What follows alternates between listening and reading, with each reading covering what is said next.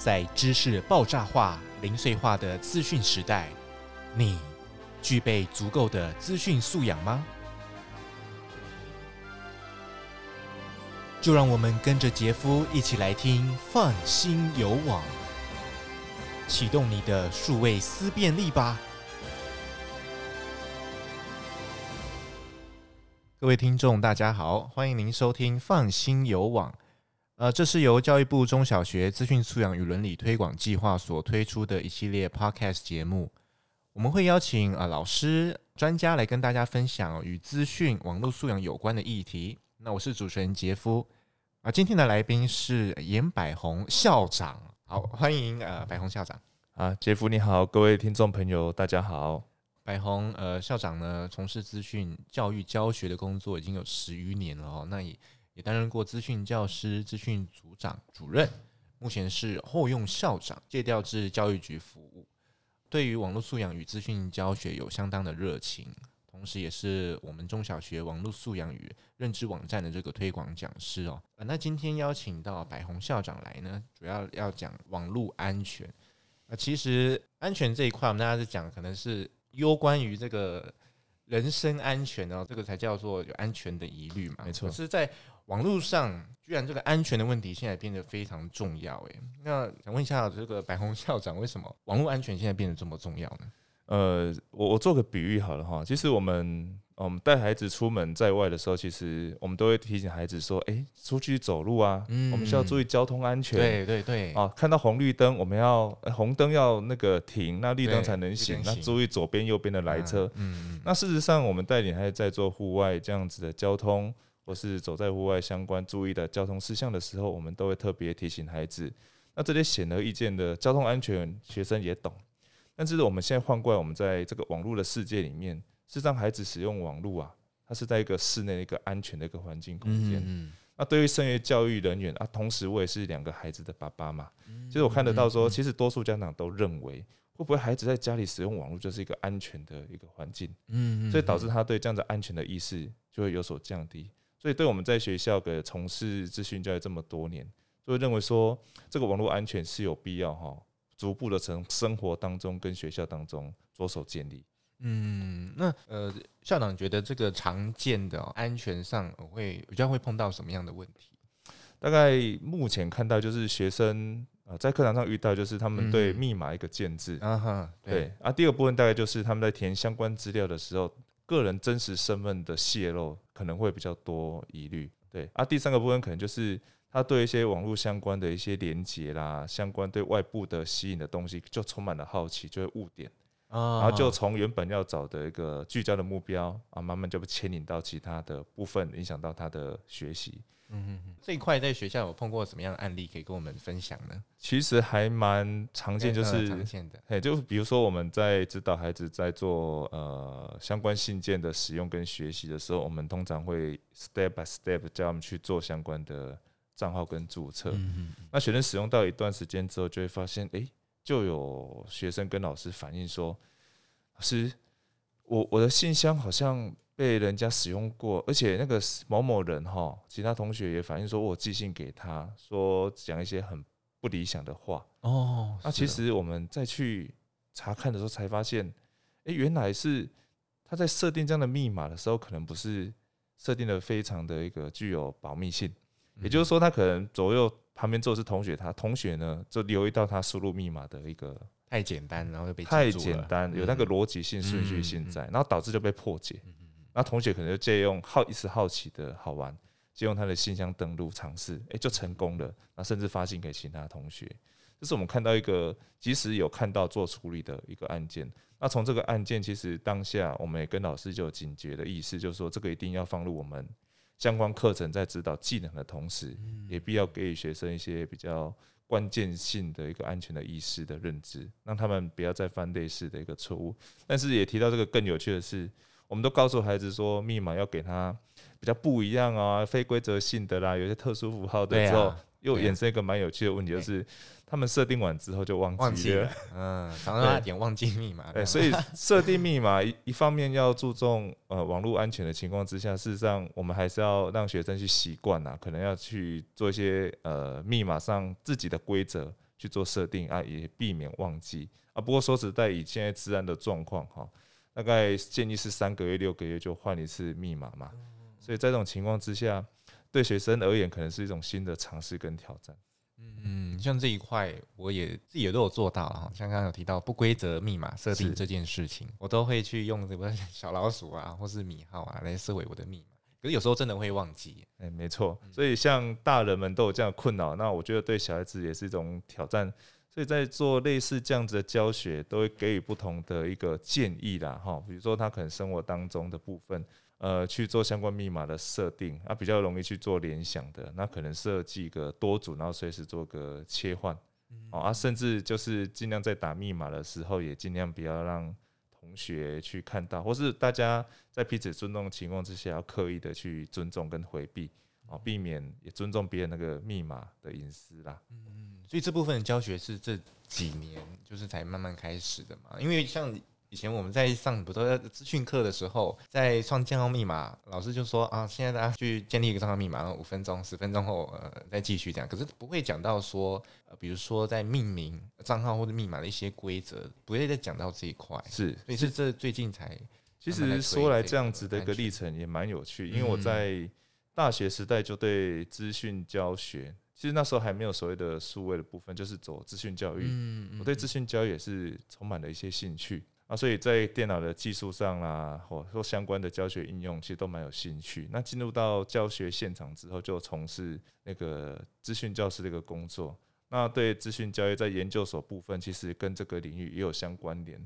所以我算起步的算早。所以我对于学生这一方面的，除了教技能之外，这个相关的态度跟相关的素养，其实我都有特别的留意。所以我从一担任教师，担任资讯教师的角色。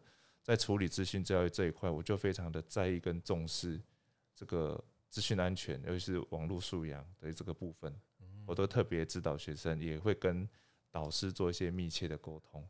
嗯，所以其实还是 看老师啦，有老师特别对于这个比较敏感的，就会跟小朋友、学生多多来，没错，宣导。因为在以国小端为例哈，其实学生对于每周一节的呃过去就是所谓的电脑课嘛，嗯，对，就是充满了好奇跟兴趣。因为一方面家里爸爸妈妈的管制性也多。啊，在学校有一个完整的时间，然后有一个自己的电脑，哇，在过去那个时代根本是不太可能发生的事情，在学校就有这样的使用机会，所以学生很珍惜，也愿意去学习。而且太少哈，没错啊，所以他们那堂课是最喜爱，然后上课最专注的。那在这种情况之下，我会觉得说，那身为一个资讯教师，要更需要好好的设计规划相关的课程，让他们学得到相关的技能之外，其实该确保自己的安全也是相信重要。所以其实这一块应该要从年龄越来越小就要开始来扎根了。没错，嗯，而且是特别去年开始全台这个大停课嘛，没错，大家都用线上教学，可能小朋友或者是呃家长什么，对于使用资讯设备这件事情已经很习惯了。那呃，要怎么样去呃关心小孩子，说他有没有在网络上遇到什么样的安全的状况呢？呃，说到去年这个停课不停学哈，也要说一说现在这些这一代的孩子啊，那、嗯、这一代孩子算蛮幸福的，一出生就是生活在一个数位的一个时代环境里面，对呀，数位原民，所以他的数位的对数位原住民，他他们使用技能，其实在某种程度上，娱乐的软体、娱乐的平台上，完全不输给大人，甚至有超越大人的迹象。对，而且就是发现很多小朋友好像不需要特别学习，他自己用一用他就。真的可以用的比大人。你会发现在这一方面学习完完全比他们在学科领域上学习更快，嗯、快很多。而且他只要通过同学之间，可能几天甚至一个礼拜，他学会了一个软体。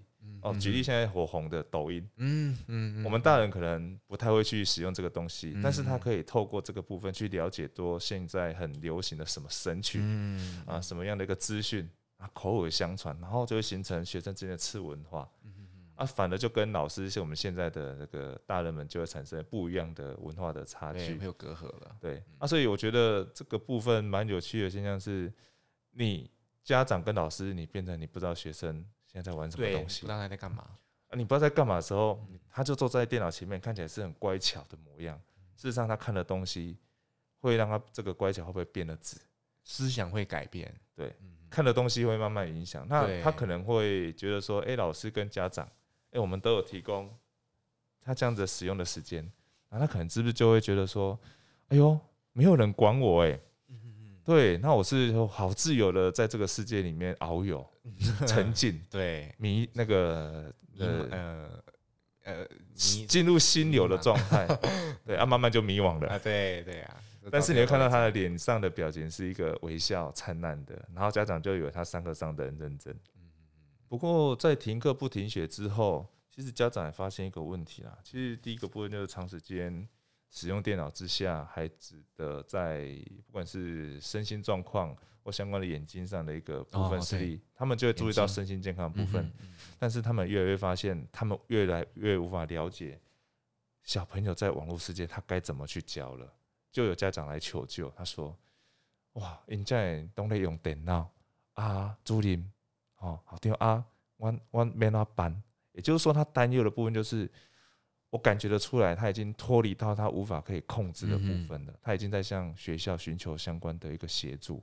那你就会发现，其实学校不只要教育我们的孩子，对，我们的家长现在在这个资讯环境之下，也是需要被教学，也是必要。学习跟进修的部分，其实目前哈，在 Google 它曾经公布家长对儿少环境认知有一个调查哈，那调查时间是从二零二零年的十月到二零二一年一月，他发现台湾家长比较关注几个部分啊，像儿少的个资啊、外泄啊，哈。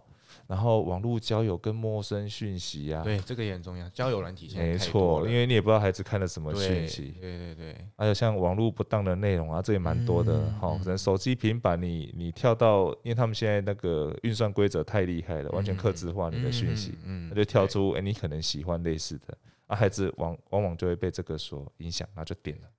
对，但是哈，蛮有趣的现象就是，我们国内台湾大概就百分之二十二的学生。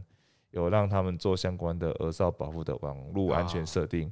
从这个点来看，蛮有趣的，就是说，也就是我电脑买来给学生使用，给小朋友使用，我基本上就是不再做任何安全设定，嗯我就交给你了。就如同我一开始说的，他们把孩子放在家里面使用电脑设备上网的时候，他就认为是安全，但事实上，他真的安全吗？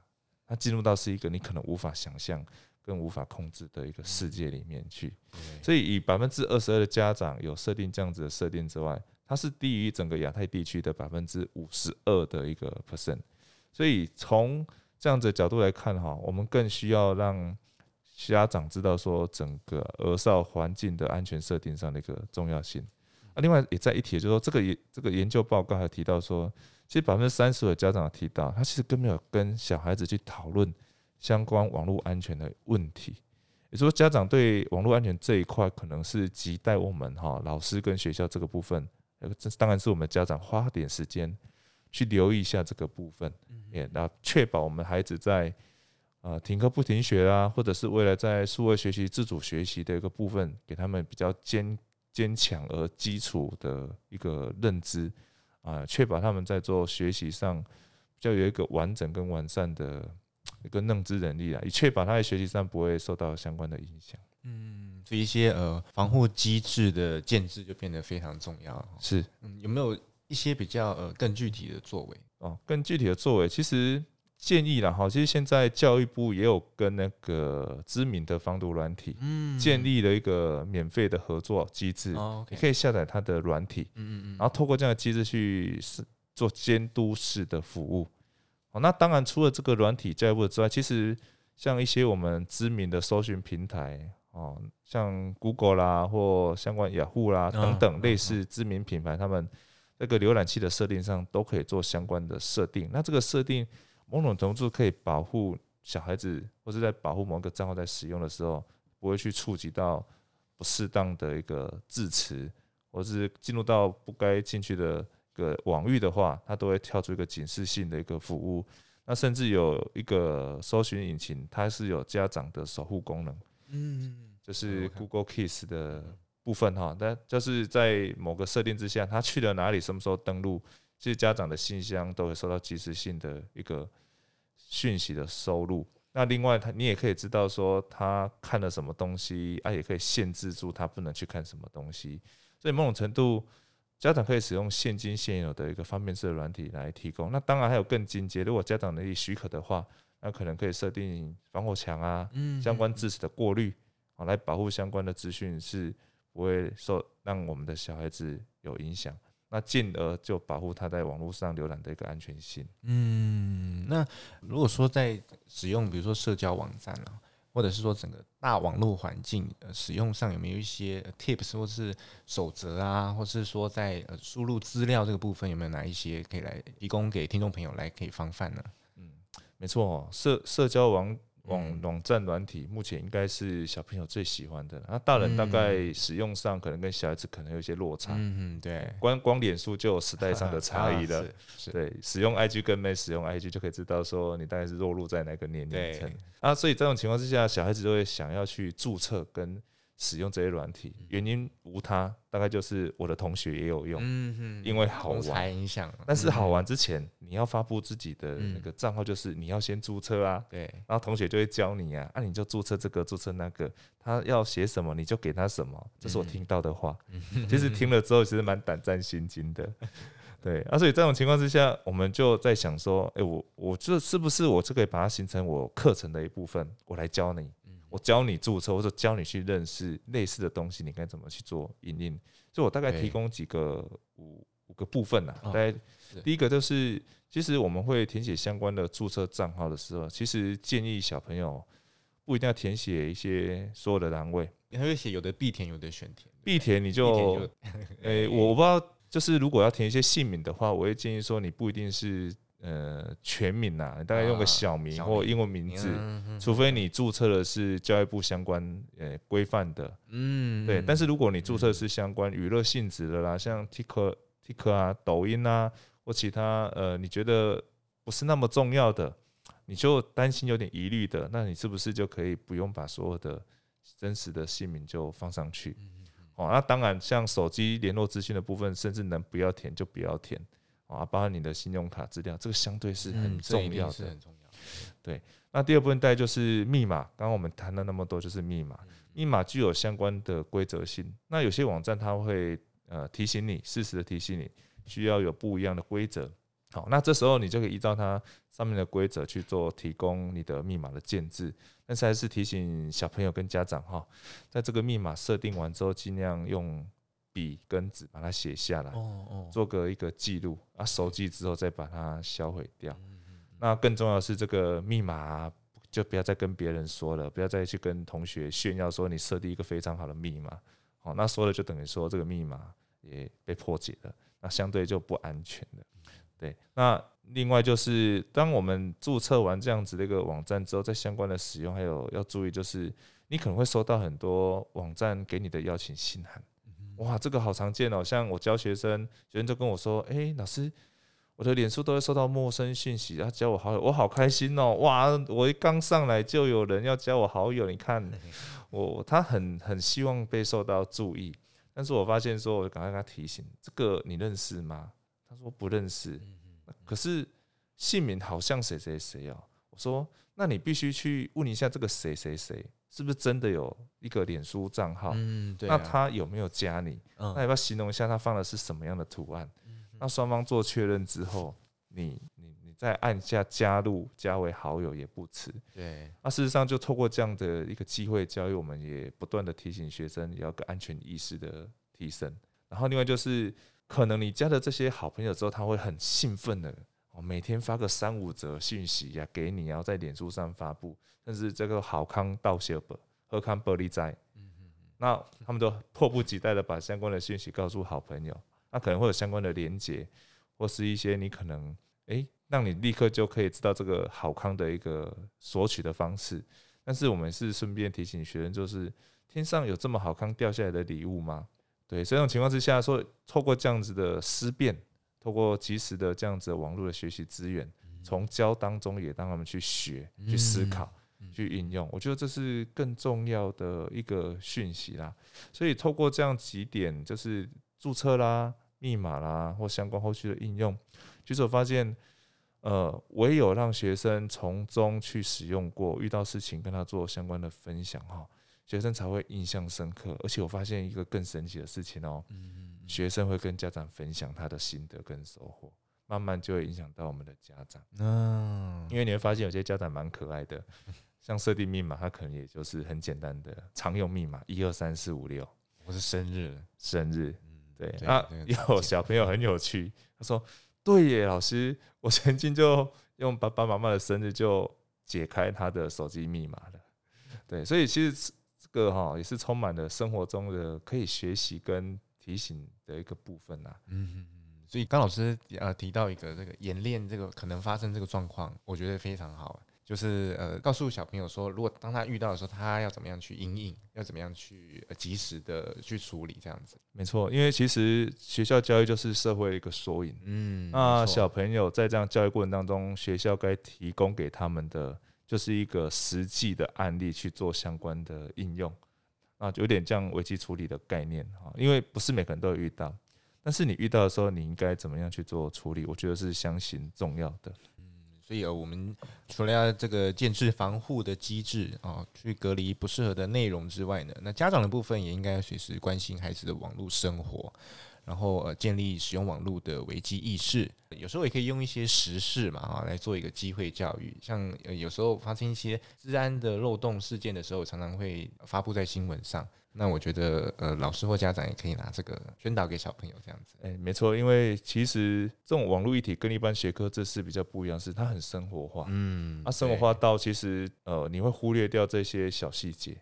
那这些小细节，就真的需要老师跟家长哦，有时候要提一下，在类似的案件，我们要透过家里的讨论来做相关的分享。不然，呃，小孩子跟家长之间如果不是很了解，对这个网络安全的认知有差异的话，他在家里做相关的网站使用规范啊，或相关的守则，事实上都会产生一些误解跟摩擦啦。其实对家庭气氛也不是很理想，所以就是透过实时的一个交流、交谈，甚至使用经验的分享，那也慢慢让小孩子知道家长的用心。那家长啊，同时也可以比较理解小孩子对这方面的一个看法跟想法是什么。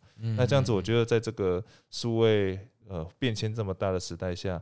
共同的成长，我觉得是更重要。嗯嗯嗯，呃，这个校长提到的，说非常的值得我们省思，特别是现在网络这么发达，进步的又这么快，所以呃，不同级别的这种安全就是事件呐，就是会一直有新的状况这样子，所以我们都要持续的去关注这一块。没错。好，那今天非常谢谢严白红校长，百忙当中来到我们节目上分享的这些安全的要领啊，使使用网络上。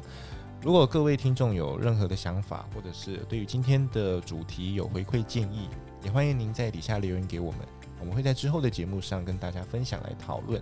那如果您想获得更多这方面的资讯，或者是其他网络素养的资讯的话呢，也欢迎您持续关注我们教育部 eTeacher 的网站。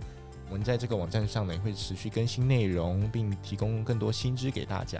好，那我是主持人杰夫，谢谢白红校长。好，我是白红校长啊，谢谢杰夫，谢谢各位观众朋友，嗯，谢谢。我们是放心游网，谢谢各位听众今天的收听，祝您有美好的一天，我们下次再会喽，拜拜。